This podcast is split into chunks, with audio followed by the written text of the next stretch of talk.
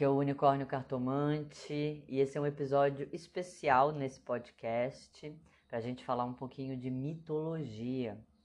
Hoje eu quero trazer uma narrativa para vocês de uma reinterpretação do mito de Hades e Perséfone, retirada do livro A Magia de Hecate, Uma Roda do Ano com a Rainha das Bruxas. Esse livro propõe, como o próprio título diz, uma roda do ano com Hecate, para que seja feita uma auto-iniciação, né? Foi foi a partir dessa iniciação que eu me tornei sacerdote de Hecate.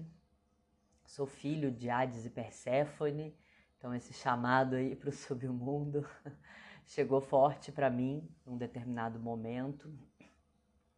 E a roda do ano de Hecate está intimamente ligada à mitologia de Perséfone, afinal, era a mitologia de Perséfone que explicava as estações do ano na mitologia grega, né? Portanto, ao entrar nessa roda do ano de Hecate, quem entra para se iniciar entra no arquétipo de Coré, porque Hecate é quem conduz Coré no submundo, é a professora dela para que ela se torne Perséfone. E é é esse o simbolismo desse processo de iniciação. Então, o livro, como eu disse, traz uma reinterpretação desse mito e uma reinterpretação que eu particularmente acho muito bonita e que quando eu li pela primeira vez veio realmente de encontro às visões que eu estava tendo e o contato que eu estava tendo com Hades e Perséfone, né, os meus deuses pai e mãe e, portanto, esse chamado. Então, eu vou ler aqui para vocês, vou trazer essa história para que vocês também conheçam essa reinterpretação do mito. Hecate testemunha a descida de Coré, Perséfone. Hecate observava inúmeros poetas, estupefatos com a generosidade da terra, seguirem ao Olimpo para cantar odes à beleza de Deméter e sua filha Coré. Deméter reinava sobre todos os seres e os nutria, confortava e permitia que crescessem. A deusa das plantações, porém, era diferente quando se tratava de sua filha e desejava que Coré permanecesse alheia a todos os perigos do mundo. Quem poderia culpar uma mãe desejosa de proteger sua prole de todo o mal? Apenas Hecate parecia notar a tristeza e o anseio pelo desconhecido escondidos atrás da máscara da inocente donzela. Hecate olhava através do seu espelho d'água consagrado pela luz da lua e via o olhar triste de Coré, filha de Deméter. Tudo ao seu tempo, Hecate pensava. Coré virá a mim quando o tempo certo chegar e quando o desejo de explorar o mundo for maior do que as amarras que aprendem. O incômodo de outra deusa chamou a atenção de Hecate. Gaia, a deusa da terra, materializou-se a partir das pedras úmidas da caverna. Seus longos cabelos eram o musgo que crescia nas paredes, e o seu corpo eram as rochas antigas e escuras. Ó oh, Hecate, ela disse, enquanto todos cantam agradecimentos a Deméter pela abundância e fertilidade eterna da terra, esquecem-se que a terra em si nunca descansa. Estarei sendo egoísta por desejar ter meu descanso? Hecate confortou-a e argumentou que se os mortais anseiam por descansar, nada mais justo que ela também o mereça. Afinal, o poder de Deméter exigia a produção infinita da fertilidade por parte de Gaia. E quando não é Deméter a me importunar com sua demanda constante, é Hades, exigindo espaço em meu interior para abrigar mais e mais almas em seu submundo. Estou esgotada por dentro e por fora. Hecate confortou Gaia mais uma vez, e a deusa da terra despediu-se sentindo-se melhor. Enquanto isso, a portadora da tocha voltou-se para o seu espelho d'água e viu a imagem da bela Coré refletida nele. Hecate pensou que precisava ajudar Gaia e Coré, e ao fixar seu olhar na face triste da donzela, os fios do destino construíram um plano em sua mente. Enquanto Hecate tecia seu plano, Coré ouvia os poetas declamando as maravilhas dos feitos de sua mãe. Entediada, encontrou na distração da mãe uma oportunidade para escapar um pouco de suas atenções. Ela respirou aliviada por ter um tempo para si mesma, mas sabia que não poderia ir muito longe sem que Deméter notasse sua ausência e viesse buscá-la. Coré segurou o vestido branco, repleto de pedras brilhantes, e seguiu por uma trilha escavada pelas águas do tempo, sem saber o quão próximo estava do covil de Hecate. Coré caminhava enquanto desejava com toda a força do seu ser trilhar o caminho do seu coração. A senhora dos caminhos sorriu ao sentir a presença e o desejo da donzela. Mantendo o sorriso longe de sua voz, pronunciou o desafio à intrusa que invadia seus domínios sem ser convidada. Coré, acostumada apenas às palavras de carinho, assustou-se diante da seriedade de Hecate e contou com a voz trêmula tudo o que incomodava seu coração. Sem poder conter-se mais, chorou. Uma vez iniciada, a torrente de sentimentos não podia mais ser interrompida. Ela contou da proteção da mãe, que por vezes era uma gaiola. Ela contou da ausência de propósito de sua vida, uma vez que Deméter abarcava tudo. Contou também do vazio sem nome que sentia em seu coração, apesar de viver cercada de serviçais e do carinho da mãe. Ignorando as lágrimas da donzela, Hecate explicou que o nome daquele vazio era fome. Coré era como uma planta deixada para crescer à longa sombra da poderosa Senhora da Terra, e por isso não recebia luz do sol. A Senhora da Magia, porém, proferiu que o destino de Coré era aquele. A vida da donzela dependia dos caprichos da mãe, e Coré desesperou-se, incapaz de aceitar um destino tão cruel. Hecate observou a reação da criança e a desafiou. O destino é recordado pelas parcas, mas não pertence a ninguém, exceto aquele que o traça. Se você teme que seu destino seja injusto, haja para mudá-lo. Coré enxugou as lágrimas em seu vestido e disse à senhora da encruzilhada que estava pronta para escolher seu próprio rumo. Hecate, no entanto, nada respondeu. Coré insistiu, perguntando o que deveria fazer, e na terceira vez Hecate assentiu. Colha todas as flores que encontrar em seu caminho, como uma oferenda para sua própria decisão, ela disse. Quando deparar-se com o narciso mais belo de todos os feitos por Gaia, cante sua dor para ele. O rosto da donzela iluminou-se. Isso vai trazer minha felicidade? Coré perguntou. Sim, Hecate respondeu, mas em sua mente complementou que felicidade sempre exige esforço e sacrifício. Enquanto Coré obedecia às instruções, Hecate desceu às profundezas da terra e foi falar com o Senhor do submundo. Naquele momento, Hades contemplava as infinitas almas que vagavam por toda a eternidade, e também ele não via propósito em seu destino. A renovadora da esperança dirigiu-se a Hades, perguntando se ele não se sentia sozinho em seu reino. Como me sentiria sozinho, cercado de incontáveis almas? Ele retrucou em um tom amargo. Hecate replicou: Talvez nenhuma delas esteja verdadeiramente testemunhando seus esforços e celebrando com você suas vitórias. Eu não preciso de ninguém, ele insistiu. Justamente por não precisar de ninguém é que você está pronto para amar. Hecate explicou pacientemente. Esteja às margens do Estinge antes que a lua mingue outra vez e espere lá. Hades resmungou, mas sabia que não havia nenhuma outra escolha quando a Senhora dos Caminhos as resumia em apenas uma. De volta à sua caverna, Hecate fiava em uma roca e observava pacientemente o desenrolar dos eventos. Carregando inúmeras flores, Coré finalmente encontrou o narciso mais belo, ao mesmo tempo em que Hades chegou às margens do Estinge, conforme indicado por Hecate. Ansiosa, Coré contou ao narciso sua história. A flor parecia dançar ao sopro divino da donzela, mas na verdade tremia com a vibração de suas profundas raízes que conduziam diretamente ao submundo. Hades ouviu tudo e, apiedando-se do sofrimento da donzela, resolveu resgatá-la. Vendo tudo de seu espelho d'água, Hecate cobriu os olhos para não testemunhar o que estava para acontecer.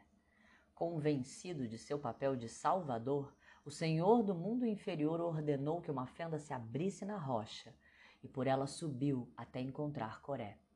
Ele a capturou e o grito de surpresa da donzela reverberou pelos quatro cantos da terra. Satisfeito com seu ato heróico, Hades levou Coré ao submundo, onde Deméter não conseguiria encontrá-la. Ao notar o silêncio, Hecate sorriu e abriu os olhos para terminar de fiar em sua roca. Precisava garantir que Coré e Hades teriam paz enquanto buscavam o amor. Com os fios recém-fiados, teceu um belíssimo manto a ser presenteado para Gaia cobrir as voluptuosas curvas do seu corpo. Gaia, orgulhosa com a beleza do manto, vestiu-o e com isso selou a magia de Hecate. A nenhuma criatura viva seria permitido falar do destino de Coré. Pelos picos das montanhas e pelas profundezas dos mares ecoaram os gritos imortais de Coré, até que foram ouvidos por sua mãe. Deméter transformou-se em um pássaro e voou velozmente sobre mares e terras, procurando e procurando, mas ninguém contava a verdade, nem os deuses, nem os mortais, nem os pássaros mensageiros da verdade. Por nove dias Deméter vagou pela terra, portando tochas para iluminar o seu caminho, mas Coré não estava em lugar algum. Ao final do nono dia, Hecate visitou Gaia e contou à deusa da terra que precisava do manto novamente para acrescentar novos bordados com fios especiais que conseguiria em breve. Gaia resmungou um pouco, receosa de separar-se do seu adorável presente, mas cedeu, completando que Hecate ainda não havia proporcionado o descanso que prometera. A deusa dos caminhos pediu paciência e despediu-se, levando o manto de Gaia. À aurora do décimo dia, Hecate encontrou-se com Deméter, que chorava de desespero pela ausência da filha.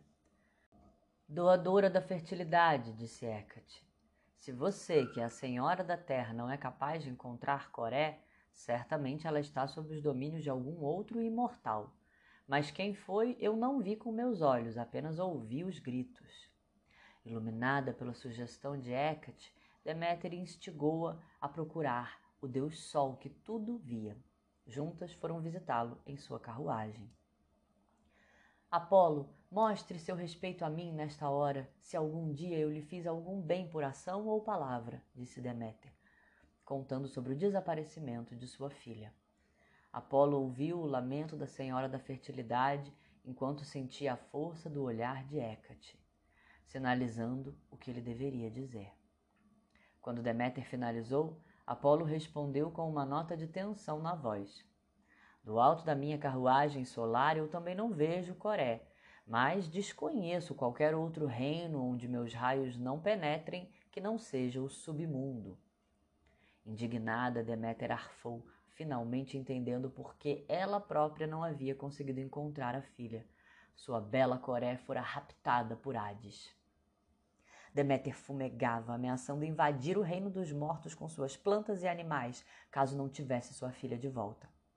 Apolo sabia que um ataque dessa natureza seria um desastre, pois nada do reino de Deméter pode seguir para o submundo ainda com vida. Finalmente, o deus Sol olhou para Hecate mais uma vez e enxergou a sabedoria oculta através das ações da deusa. Não creio que mesmo os deuses possam ir contra a vontade das forças poderosas que se escondem por trás do destino, Apolo continuou. Coré agora é esposa de Hades no submundo. E que melhor consorte você desejaria para sua filha senão o próprio irmão de Zeus? Deméter lavou a mão, finalmente entendendo a seriedade dos fatos. Seria essa uma conspiração de Zeus para entregar uma noiva ao irmão? E que poder teria ela contra o portador dos raios? Finalmente sentindo o peso de sua impotência em recuperar a filha, Deméter entregou-se ao luto e desapareceu entre os mortais. Apolo virou sua face iluminada para Hecate, tentando compreender melhor as ações da condutora, mas sua luz não podia penetrar em trevas tão densas e misteriosas. Secretamente, a Senhora dos Caminhos seguiu Deméter e colheu as lágrimas que derramava e os cabelos que arrancava, tecendo-os com sua roca os mais belos fios já vistos. Enquanto Deméter se fingia de mortal, as plantações definhavam e todas as sementes se recusavam a sair da terra. Logo os mortais começaram a perecer, e Zeus enviou Íris para trazer Deméter ao Olimpo, mas a Senhora da Terra recusou-se a retornar. Ela ameaçou deixar todos os mortais morrerem se não visse sua filha com seus próprios olhos novamente. Zeus invocou Hermes e pediu que ele fosse ao submundo convencer Hades a devolver Coré. À entrada do submundo, Deus mensageiro encontrou Hecate e, tendo seu caminho iluminado pela portadora da tocha, encontrou Hades sem demora. Enquanto tudo isso acontecia no mundo superior, Coré e Hades descobriram o amor em um lugar que havia testemunhado apenas dor e a saudade das almas. Seus momentos juntos eram escassos, entretanto. Haviam tantas almas a serem cuidadas que Hades não conseguia reinar sozinho sobre elas. Portanto, enquanto o Senhor dos Mortos tratava de seus afazeres, Coré vagava pelo submundo, principalmente às margens do rio Estinge, as almas sofredoras choravam sua dor enquanto eram carregadas no estinge, e Coré apiedou-se dos seus espíritos que encontravam paz no submundo. Decidida a tomar uma atitude, ela enviou incontáveis almas de volta ao mundo superior, como sementes plantadas no útero das mulheres que sonhavam com filhos. Em pouco tempo, a atmosfera de desespero e opressão se dissipou, pois ficavam no submundo apenas as almas que assim desejavam. Os dois deuses passaram a reinar juntos, cada um com sua função, alimentando-se de amor sempre que podiam. Quando as tochas de Hecate iluminaram o caminho à frente de Hermes, ambos olharam estarrecidos para a transformação do reino do submundo, onde antes havia apenas sofrimento, Agora reinava a paz das almas antigas que mereciam seu descanso. Hecate sorriu para Hermes e o conduziu até os salões de Hades. O senhor do submundo, Hades e Coré ouviram o demando de Zeus, mas recusaram-se a ceder. Hermes argumentou, dizendo que Deméter deixaria todos os mortais definharem se não visse sua filha com os próprios olhos outra vez. Hades permaneceu irredutível, mas Coré abalou-se. Seu novo papel no submundo a ligara profundamente ao sofrimento das almas mortais, e ela não poderia permitir que tamanho sofrimento ocorresse. Coré segurou as mãos de Hades entre as suas e sentiu lágrimas escorrerem no rosto que não mais as conhecia. Hecate nada disse. Apenas encarava a donzela enquanto ela atravessava o portal da autotransformação. Coré ergueu o olhar para Hecate, lembrando-se das palavras que a anciã lhe dissera antes de descer ao submundo. Renovadora da esperança, você me disse uma vez que somos responsáveis por nosso destino, pois eu decidi que meu destino é ao lado de meu esposo, mas também ao lado de minha mãe. Hecate concordou com a cabeça e sorriu. Para que sua decisão seja levada em consideração, você precisa deixar de ser Coré, a filha de Deméter, e nomear o que se tornou. Coré segurou a mão de Hades e ergueu-se de seu trono, enquanto Hermes retirava pergaminho e pena para registrar o momento. A voz da donzela, antes repleta de tensão e indecisão, retumbou poderosa por todo o submundo. Eu, que fui Coré, a donzela, assumo as rédeas de meu próprio destino e me torno Perséfone, rainha do submundo. De agora em diante, este é meu nome entre mortais e imortais, e é reconhecido em todos os lugares iluminados por Apolo ou protegidos pela escuridão de Hades. Este é meu desejo e minha vontade, e assim se torna verdade. Hermes completou o registro e selou-o com sua marca sagrada. Lágrimas de alegria escorreram pelos olhos de Perséfone, misturando-se com as de tristeza. Hecate recolheu seis lágrimas de cada tipo e ordenou que um vaso fosse trazido para o salão de Hades. A senhora da tocha misturou as lágrimas de Coré, Perséfone, aos feixes de trigo que Deméter arrancara de sua própria cabeça. Hades retirou de sua lapela o narciso responsável pelo encontro com Perséfone e entregou-o a Hécate. A senhora da magia transformou os ingredientes em uma romã com treze sementes e entregou a Hades, que a partiu em dois pedaços. Vocês encontraram o verdadeiro significado da união de dois destinos ao partilhar de suas alegrias e tristezas, disse Hecate. Unir dois corações exige que ambos abram mão de parte de si para receber em troca o compromisso de algo novo e inesperado. Não há certezas, mas onde ausentam-se riscos, ausentam-se também recompensas. Perséfone colocou seis sementes de romã na boca de Hades e ele fez o mesmo com ela. Os dois alimentaram-se do fruto sagrado do submundo e entregaram a semente restante a Hecate. A Senhora dos Caminhos plantou-a na terra morta do mundo de Hades, que ainda assim brotou e tornou-se uma frondosa árvore.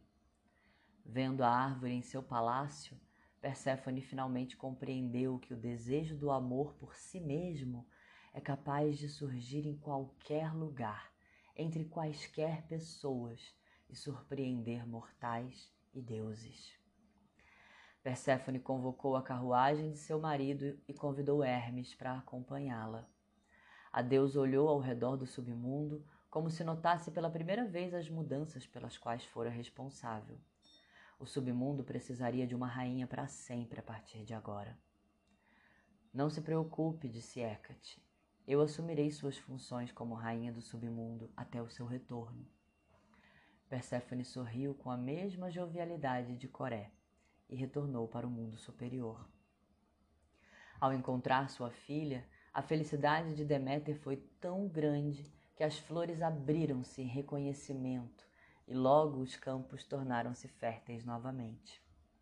Perséfone, desacostumada a ver tamanha luz, brilho e cor, olhava para tudo com os olhos deslumbrados da Coré que um dia fora.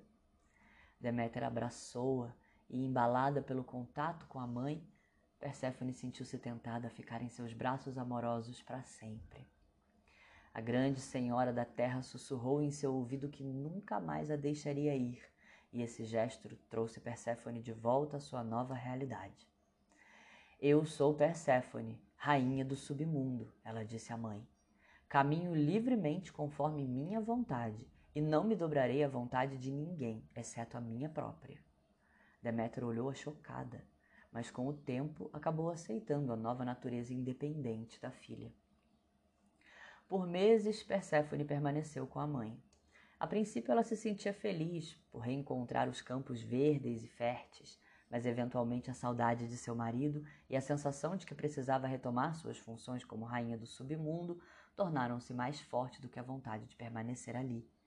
Avisando a mãe que a hora de retornar chegara, Perséfone despediu-se, prometendo retornar em breve. Deméter reagiu bem à partida da filha, sabendo que era feliz no submundo.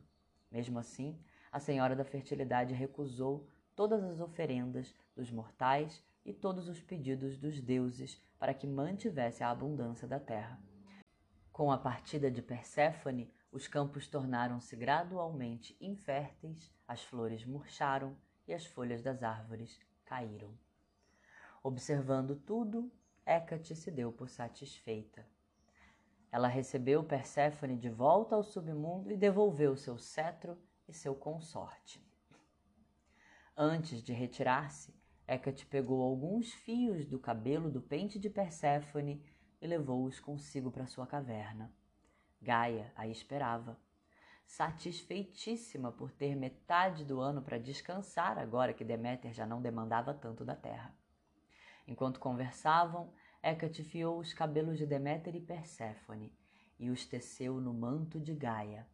A deusa da terra arfou com tamanha beleza, pois o bordado mostrava a passagem das estações e mudava de cor conforme o que acontecia à natureza. Vestindo-se do seu belo manto, ela retirou-se para descansar. E por muitas e muitas rodas, o manto de Gaia transformou-se do laranja e marrom do outono para o branco, marrom e preto do inverno, e enquanto Gaia dançava ao redor de si mesma e de Apolo, Perséfone retornava aos braços de sua mãe.